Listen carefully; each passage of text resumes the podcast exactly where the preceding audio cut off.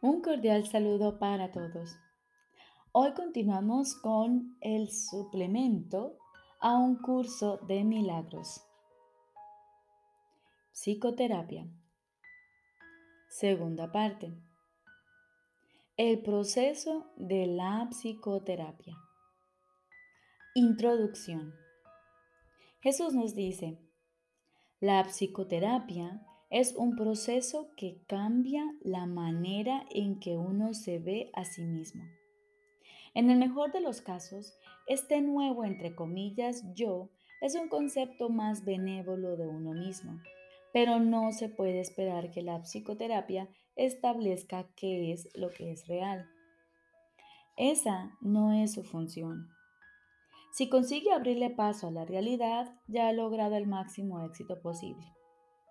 Su única función consiste, en última instancia, en ayudar al paciente a lidiar con un error fundamental. La creencia de que la ira le puede proporcionar algo que él realmente desea y de que al justificar su ataque se está protegiendo a sí mismo. En la medida en que llegue a darse cuenta de que esto es un error, en esa misma medida se ha salvado. Los pacientes no inician una relación terapéutica con este objetivo en mente. Por el contrario, tales conceptos significan muy poco para ellos o no necesitarían ayuda. Su meta es conservar intacto el concepto que tienen de sí mismos, pero sin el sufrimiento que ello conlleva. Todo su equilibrio descansa sobre la creencia de mente de que esto es posible. Y como para la mente sana es claramente imposible, lo que andan buscando es magia. En las ilusiones, lo imposible se consigue fácilmente, pero solo a costa de hacer las ilusiones reales. El paciente ya ha pagado ese precio. Ahora quiere una ilusión, entre comillas, mejor. Al comienzo, pues, la meta del paciente y la del terapeuta son divergentes. Tanto terapeuta como paciente pueden abrigar conceptos falsos de sí mismos, pero aún así sus respectivas percepciones sobre lo que constituye una mejoría, entre comillas, no pueden sino diferir. El paciente espera aprender cómo lograr los cambios que desea, pero sin alterar de manera significativa el concepto que tiene de sí mismo. De hecho, espera que este concepto se estabilice lo suficiente para incluir dentro de sí mismo los poderes mágicos que busca en la psicoterapia.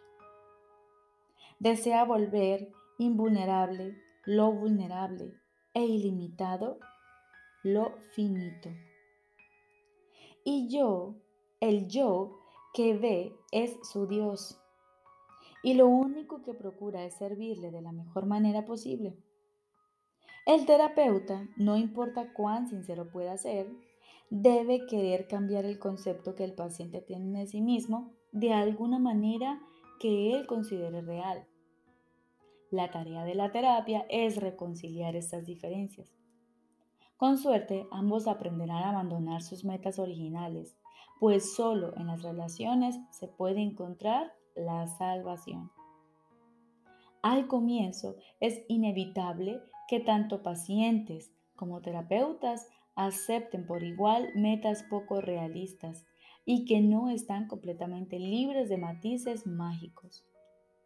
Finalmente, dichas metas se abandonarán en las mentes de ambos.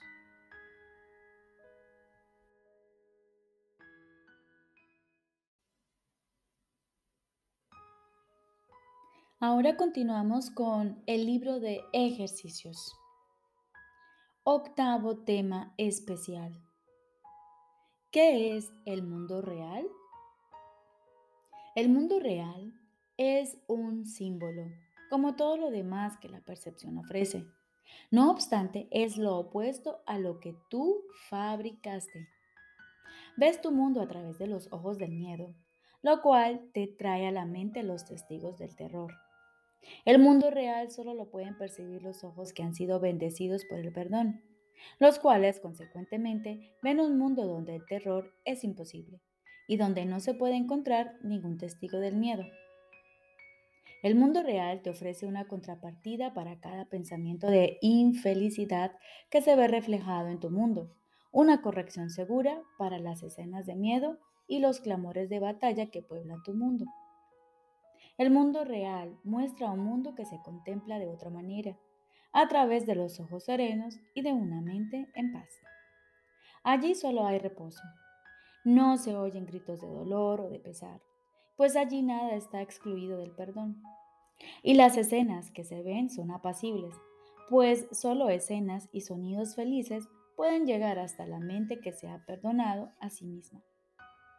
¿Qué necesidad tiene dicha mente de pensamientos de muerte, asesinato o ataque? ¿De qué puede sentirse rodeada sino de seguridad, amor y dicha? ¿Qué podría haber en ella que en ella quisiese condenar? ¿Y contra qué querría juzgar? El mundo que ve emana una mente que está en paz consigo misma.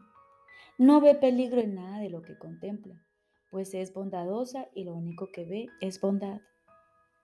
El mundo real es el símbolo de que al sueño de pecado y culpabilidad le ha llegado su fin y de que el Hijo de Dios ha despertado. Y sus ojos, abiertos ahora, perciben el inequívoco reflejo del amor de su Padre, la infalible promesa de que ha sido redimido. El mundo real representa el final del tiempo, pues cuando se percibe, el tiempo deja de tener objeto. El Espíritu Santo no tiene necesidad del tiempo una vez que éste ha servido el propósito que Él le había asignado. Ahora espera un solo instante más para que Dios dé el paso final y el tiempo desaparezca, llevándose consigo la percepción y dejando solamente a la verdad que sea tal como es. Ese instante es nuestro objetivo, pues en él yace el recuerdo de Dios. Y al contemplar un mundo perdonado, Él es quien nos llama y nos viene a buscar para llevarnos a casa, recordándonos nuestra identidad, la cual nos ha sido restituida mediante nuestro perdón.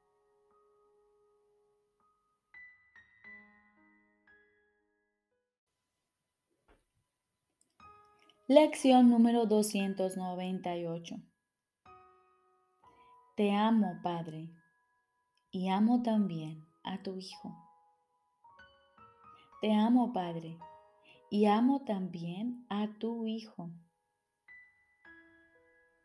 Mi gratitud hace posible que mi amor sea aceptado sin miedo, y de esta manera se me restituye por fin mi realidad el perdón elimina todo cuanto se interponía en mi santa visión. Y me aproximo al final de todas las jornadas absurdas, las carreras locas y los valores artificiales. En su lugar, acepto lo que Dios establece como mío, seguro de que solo mediante ello me puedo salvar y de que atravieso el miedo para encontrarme con mi amor.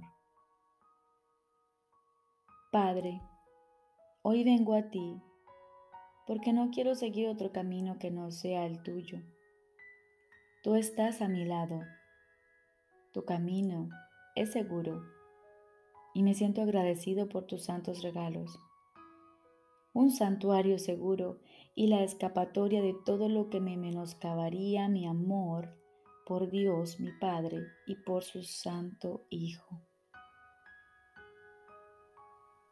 Y ahora, como todos los días, aquietamos nuestros pensamientos y aguardamos silenciosamente. Y así nos disponemos a escuchar la voz de nuestro Padre.